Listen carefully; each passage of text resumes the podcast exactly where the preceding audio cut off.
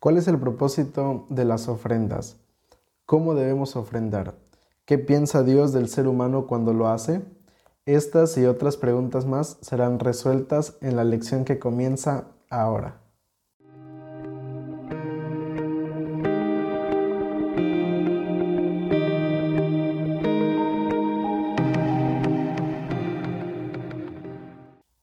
Hola, hola, ¿qué tal? Me da mucho gusto saludarte y darte una vez más la bienvenida a esta serie titulada Presente 7, una serie donde compartimos el estudio de la lección de cada semana y pues en esta ocasión, gracias a Dios, estamos entrando a la lección número 4 para el 28 de enero del año 2023 y el título de la lección es Las ofrendas para Jesús. La semana pasada estábamos abordando el tema acerca del diezmo cómo debemos diezmar, cuál es el propósito del diezmo, quién fue el primero en diezmar en la Biblia y, todas esas cuestiones que abordamos la semana pasada.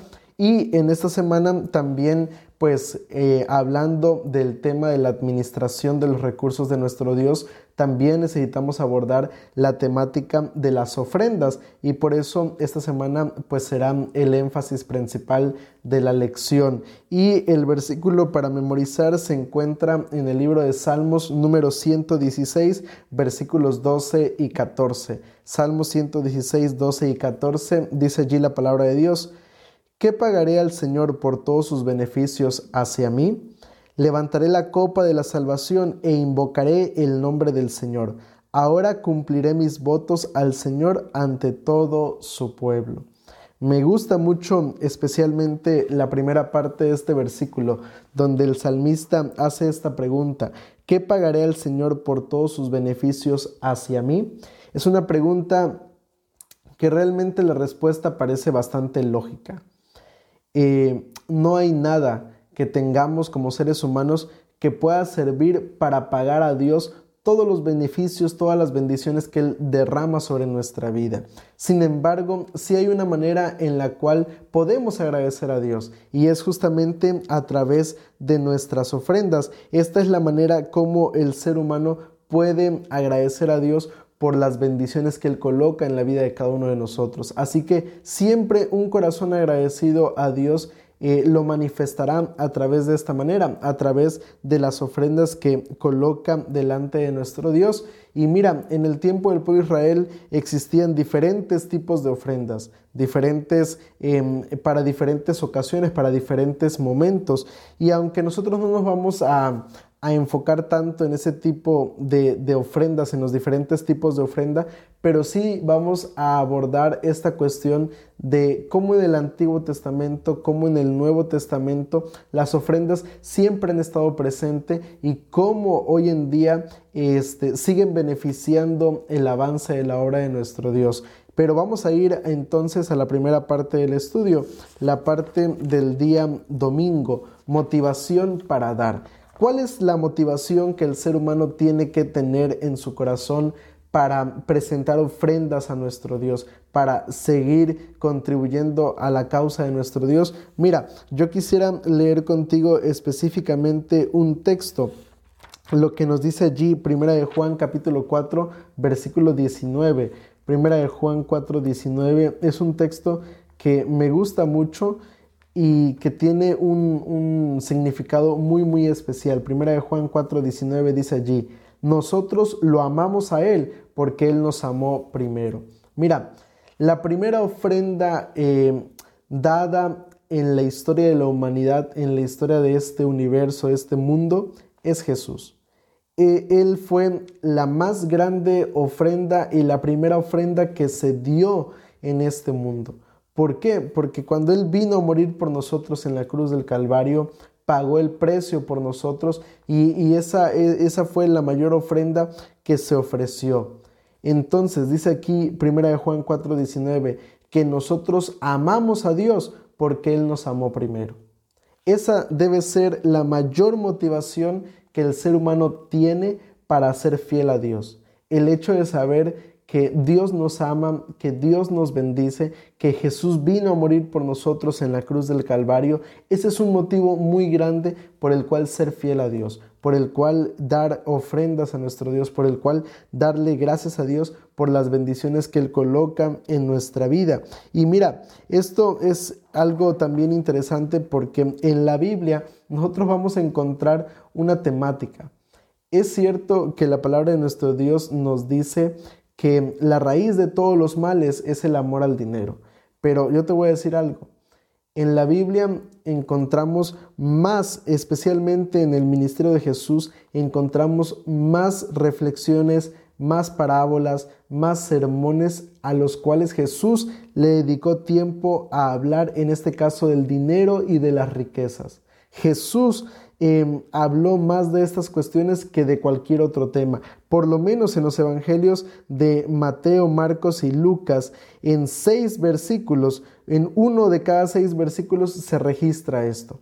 Se registra esta cuestión de estas temáticas del dinero, de las riquezas. Y eso nos muestra entonces la importancia no solamente del hecho de, de hacernos ver que cuando el ser humano se enfoca más en el dinero y pierde de vista a Dios, eso afecta nuestra vida espiritual, sino que también nos habla acerca de la importancia de ser buenos administradores, de saber cuidar los recursos de nuestro Dios. Y es que mira, yo te decía, la mayor ofrenda es Jesús. Y vemos que tenemos entonces a un Dios que es un Dios que provee para las necesidades del ser humano. Por lo menos en Mateo capítulo 6 versículos 31 al 34 vemos muy presente eso. Jesús le dijo a la gente de su época que eh, el ser humano puede esforzarse por hacer muchas cosas, puede tratar de, de esforzarse por obtener alimento, por obtener ropa, por obtener esa estabilidad económica, pero que lo principal siempre debe ser buscar primeramente el reino de Dios y su justicia y todo lo demás viene por añadidura. Y eso es importante porque mira, las ofrendas son una evidencia de, esa voluntad que ofrecemos a nuestro Dios, que sacrificamos a nuestro Dios. Y por lo tanto, entonces eh, vemos allí que tenemos a un Dios que es bondadoso para con cada uno de nosotros. Y mira, eh, una ofrenda adecuada delante de, nuestro Dios siempre va a provenir de un corazón agradecido. Y, yo me gustaría leer contigo un texto más que se encuentra en 2 Corintios capítulo 9, versículos 6 y 7, porque allí nos habla acerca de la manera como Dios espera que ofrendemos.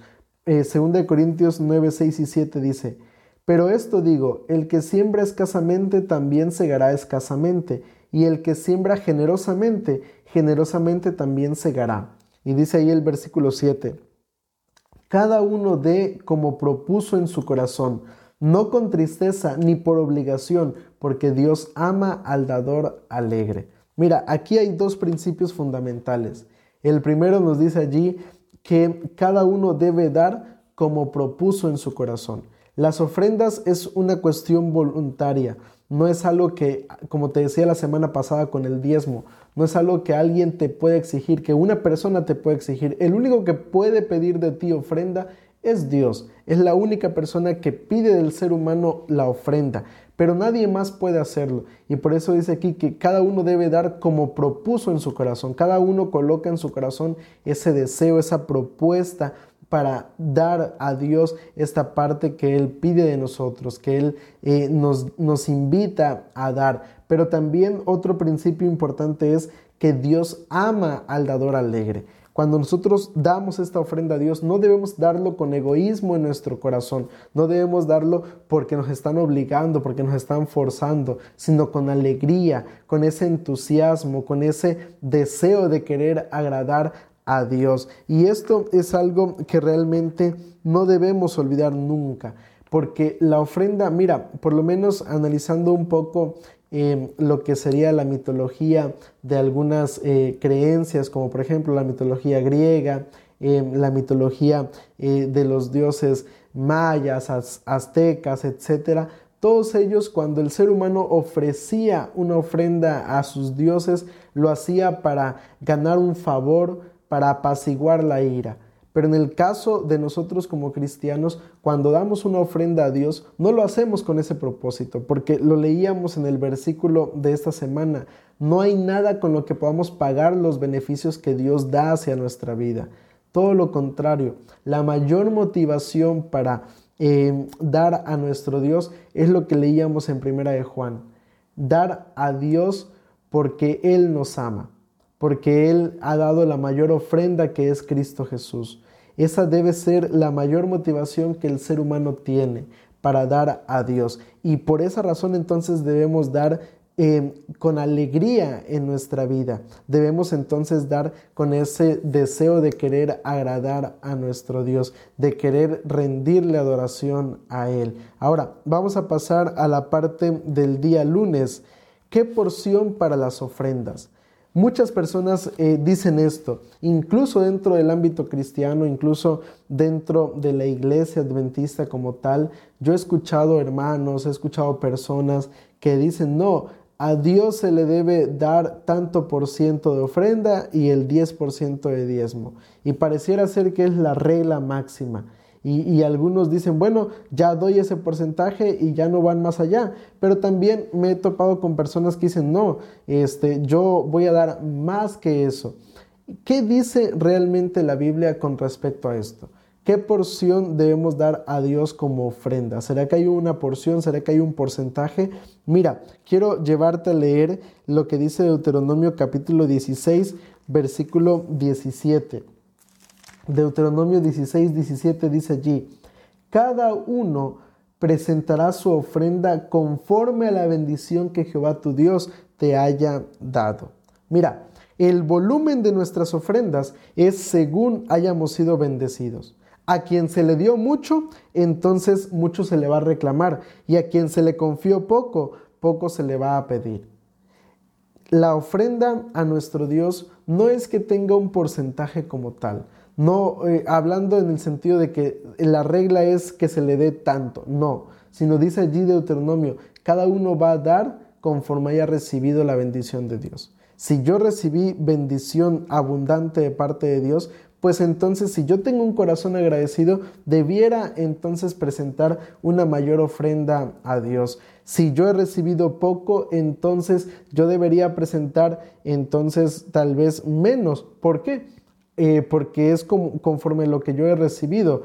Claro, lo que te decía, hay personas que incluso aunque han recibido poco, eh, en su corazón nace el deseo de dar más a nuestro Dios. Pero lo que Dios nos dice, y hasta con eso, Dios es un Dios justo, un Dios que no, como te decía la semana pasada, que no ambiciona lo que yo pueda dar, lo que yo tenga, porque Él dice allí, cada uno va a dar conforme a la bendición que Jehová tu Dios te ha dado. Y eso es algo realmente maravilloso, realmente especial, porque esto nos muestra a un Dios que es diferente, que no va a exigir más allá de lo que tenemos. Y por lo menos yo me pongo a pensar en una ocasión que platicaba con una hermana.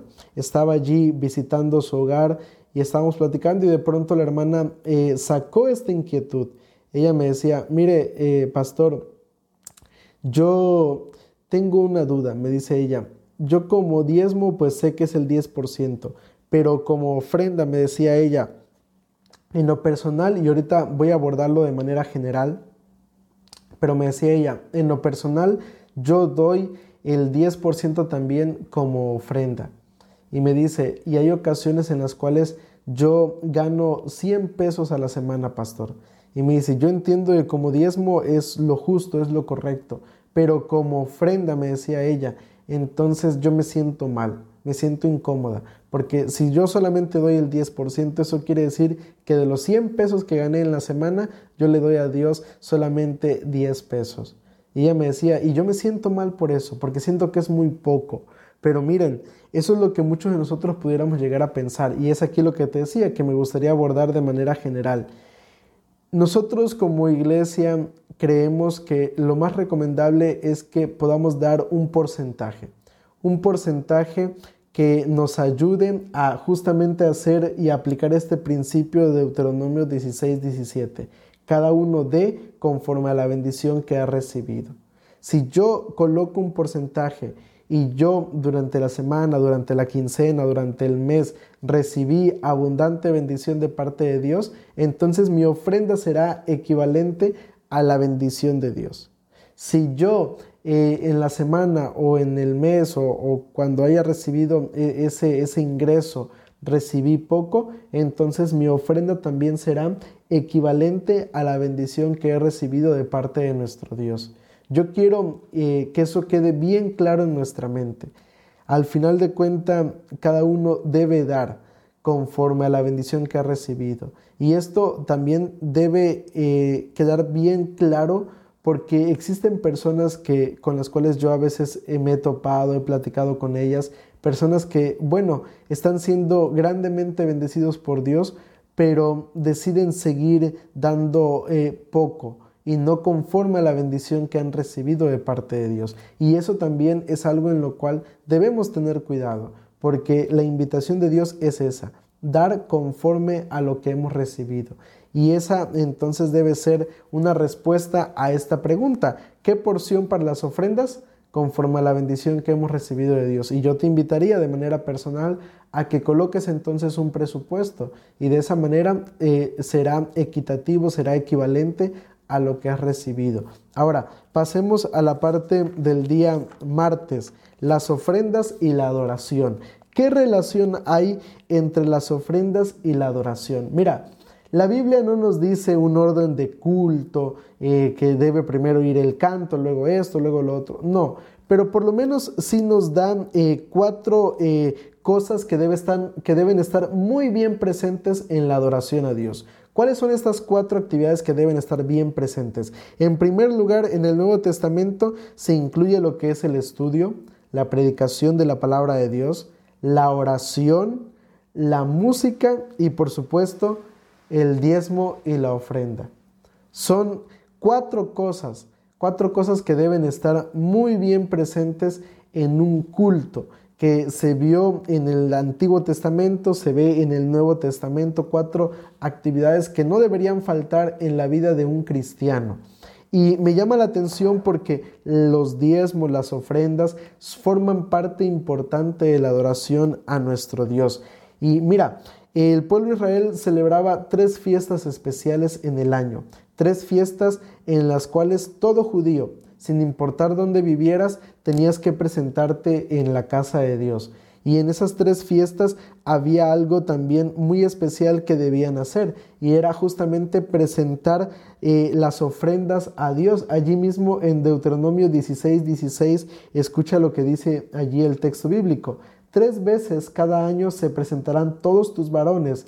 Eh, aquí menciona los varones porque en el tiempo del Antiguo Testamento y en los tiempos bíblicos eh, el sistema de representación para la familia era un sistema patriarcal, donde el varón, el hombre, representaba al resto del hogar. Por eso dice aquí los varones, no quiere decir que las mujeres no ofrecían a Dios alguna ofrenda. Dice allí, sigue diciendo el texto, delante de Jehová tu Dios en el lugar que Él escoja en la fiesta solemne de, los panes sin levadura, en la fiesta solemne de las semanas y en la fiesta solemne de los tabernáculos. Y ninguno se presentará delante de Jehová con las manos vacías. Todos los que se presentaban delante de Dios debían hacerlo de este modo. Debían presentarse ante Dios con la ofrenda, con esta, eh, con esta ofrenda especial a Dios en estas tres fechas. Eh, había personas que no vivían cerca de Jerusalén, que vivían en otras regiones del pueblo de Israel, y, entonces cuando se acercaba esta fiesta, ellos iban apartando su diezmo, lo iban apartando, lo iban apartando, iban apartando sus ofrendas, y cuando se acercaban estas fiestas, entonces ellos tomaban su ofrenda, tomaban su diezmo, e iban delante de Dios a presentarlas. Nadie llegaba al templo de Jerusalén, Nadie llegaba al santuario con las manos vacías. Todos debían presentarse delante de Dios de esta manera. Y mira, esto nos muestra entonces que la adoración, la verdadera adoración, no solo se expresa con palabras, no solamente se expresa con cánticos, no solamente se expresa con oraciones, sino que nuestro agradecimiento, nuestra gratitud a Dios también debe expresarse a través de las ofrendas a nuestro Dios. A veces pensamos, y yo me he topado con personas que dicen esto, no, pastor, la mayor ofrenda que yo presento a Dios es mi corazón, y es cierto eso es una realidad. Eso nada lo va a poder quitar. Porque la mayor ofrenda que tú puedes presentar a Dios es tu vida, es entregarle tu vida a Él. Así como Él entregó su vida a ti, la mayor ofrenda que tú puedes dar es entregarle tu vida a Él.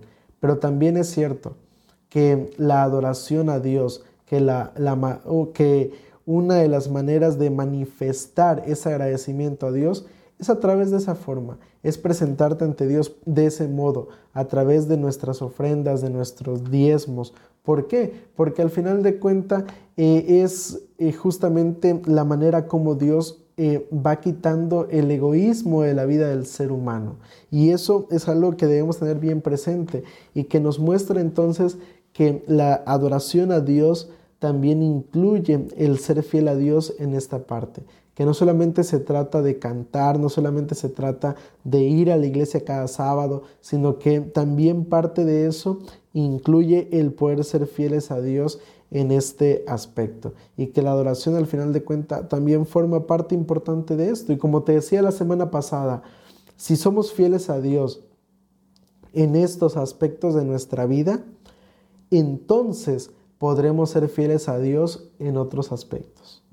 Ahora, Vamos a pasar a la parte del día miércoles. Dios toma nota de nuestras ofrendas.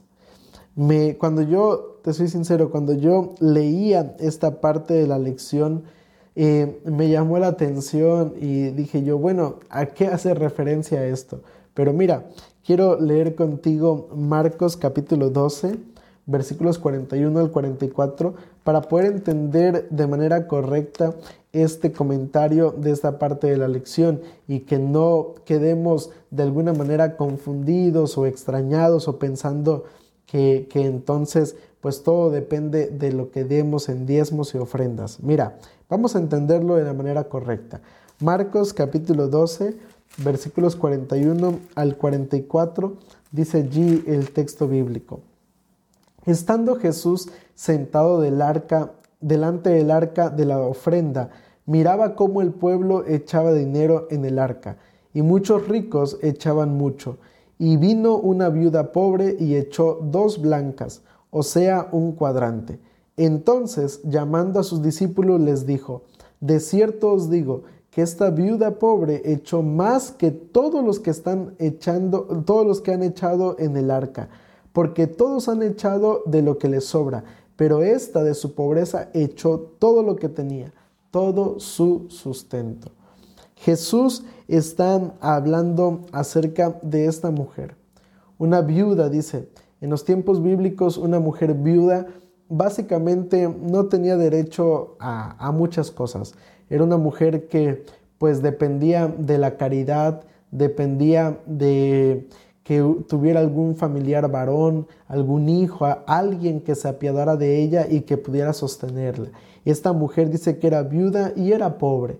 Y dice que pues allí en el templo estaban llegando los escribas, los fariseos, la gente rica y llegaba e, e incluso esto no lo menciona la palabra de Dios como tal, pero lo menciona Elena G. de White en su comentario de, este, de, este, de esta historia que dice que la gente llegaba y hacía sonar las monedas para que la gente los volteara a ver, los mirara con asombro y dijera, mira, qué tan fieles son a Dios.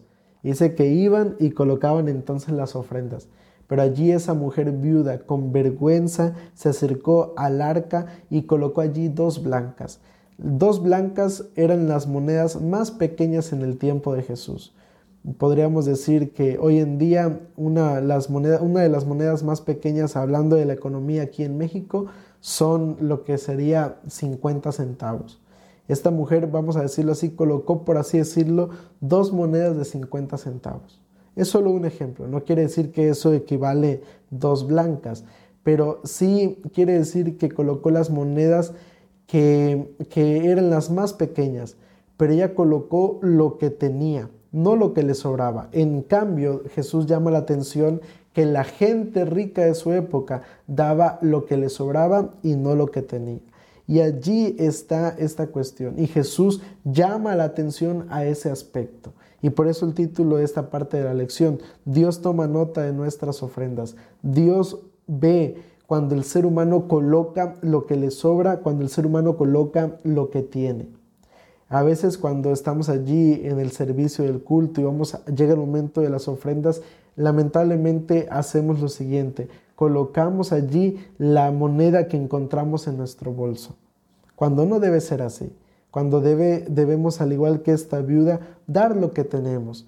Obviamente, como decíamos al principio, darlo de corazón, porque si al final tú das lo que tienes, pero no lo das de corazón, tampoco sirve de mucho, porque te decía, Dios ve, Dios ve la sinceridad que hay en nuestros corazones. Dios ve cuando lo damos por querer llamar la atención o por querer realmente agradar a nuestro Dios. Y eso Dios lo tomó entonces como algo realmente especial, porque esta mujer dio realmente lo que tenía. Y mira, aquí me llama mucho la atención eh, un comentario que hace eh, el autor de la lección. Él nos menciona lo siguiente, ella puso todo lo que tenía, pero Jesús comprendía su motivación.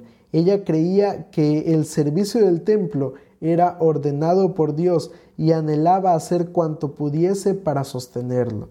Su corazón acompañó a su donativo, cuyo valor se había de estimar no por el, de la no por el precio de la moneda, sino por el amor hacia Dios y el interés en su obra que había impulsado la acción. Y termina diciendo el comentario de la lección, otro aspecto sumamente importante esta, es que esta es la única ofrenda que Jesús elogió. No elogió nada más. Y esto es importante porque esta mujer, dice aquí el comentario de la lección del autor, que daba esta ofrenda porque comprendía la importancia de sostener la obra de Dios. Y es que mira, aquí vamos a aprender otro aspecto importante. El objetivo principal de las ofrendas era ese, era el sostenimiento de la obra de, nuestro, de, Dios. En nuestros días el objetivo es ese, es sostener la obra de Dios, la predicación del Evangelio, el avance de la, del, del Evangelio alrededor del mundo.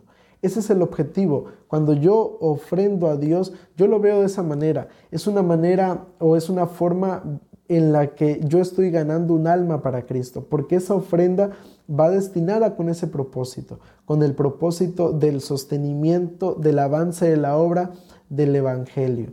Y eso es algo que está siendo realmente importante y, que tiene un valor importante delante del reino de nuestro Dios. No por lo que yo doy, así como en el caso de esta mujer, no por lo que yo puedo dar, sino al final de cuenta por el aspecto que estoy dando, en este caso, lo que tengo, que es mi corazón y es una manera de manifestar justamente eso, esa entrega total a nuestro Dios. Y hay otro ejemplo más, el caso de Cornelio. Cornelio en Hechos capítulo 10 versículos del 1 al 4, donde dice que este, este capitán de, esta compañía italiana eh, era, eh, ofrecía a Dios oración, pero también dice allí en, la versión Reina Valera que ofrecía a Dios eh, limosnas. Y vemos aquí otro aspecto importante, eh, esta cuestión del hecho de que lo que decíamos hace unos momentos, la adoración a Dios no solamente se expresa con palabras, sino también con acciones. Y este hombre no solamente adoraba a Dios a través de su oración, sino que lo hacía también a través de brindar la ayuda a estas personas, a las personas pobres de su época. Y mira, eso es importante porque me gustaría también aclarar una cuestión aquí antes de pasar a la última parte de la lección. Y como te decía la semana pasada, al igual que con el diezmo existen personas que dicen, no, yo prefiero darlo directamente a alguna causa yo prefiero darlo directamente a una persona necesitada o prefiero apoyar a un misionero directamente con, con la ofrenda. En lugar de darlo en la iglesia, prefiero darlo directamente a un misionero. Y como decía Jesús, es necesario hacer esto sin dejar de hacer lo otro. Y Cornelio es el claro ejemplo de eso.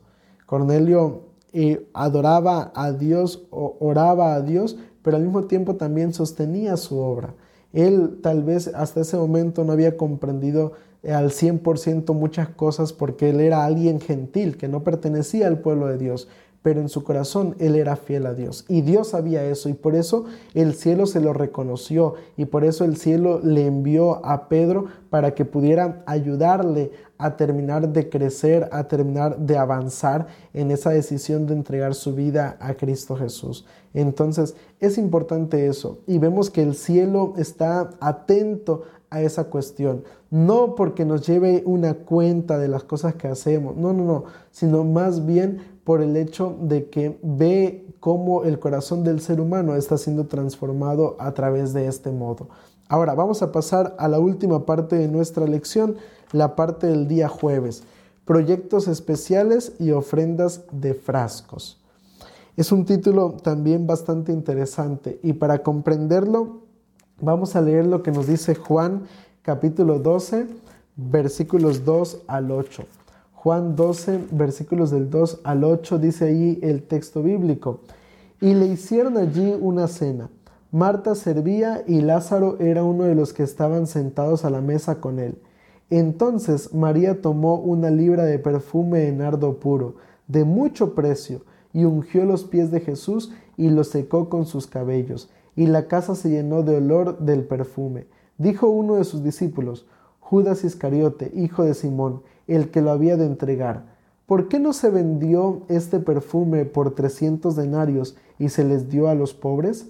Pero dijo esto no porque se preocupara por los pobres, sino porque era ladrón y teniendo la bolsa sustraía de lo que se echaba en ella. Entonces Jesús dijo, déjala, para el día de mi sepultura ha guardado esto. A los pobres siempre los tendréis con vosotros, pero a mí no siempre me tendréis se nos narra la historia de esta mujer, María, una mujer que había sido alcanzada por la gracia de Jesús, que su vida había sido transformada por él y tenía un corazón agradecido.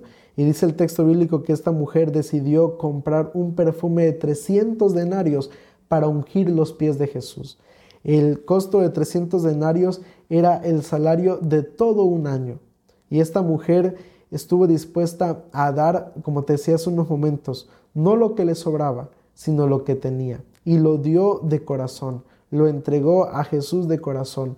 Y cuando Judas Iscariote trató de recriminar, trató de, avergonzar a esta mujer, dice allí que Jesús le dijo, mira, déjala, déjala porque esta mujer dice que ha, ha hecho algo especial, ha hecho algo que nadie más ha, hecho.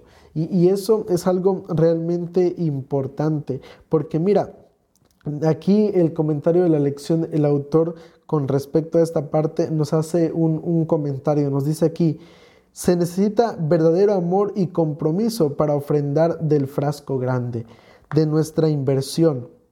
Pero cuando nos volvemos codiciosos como Judas, podemos vender nuestra alma por casi nada.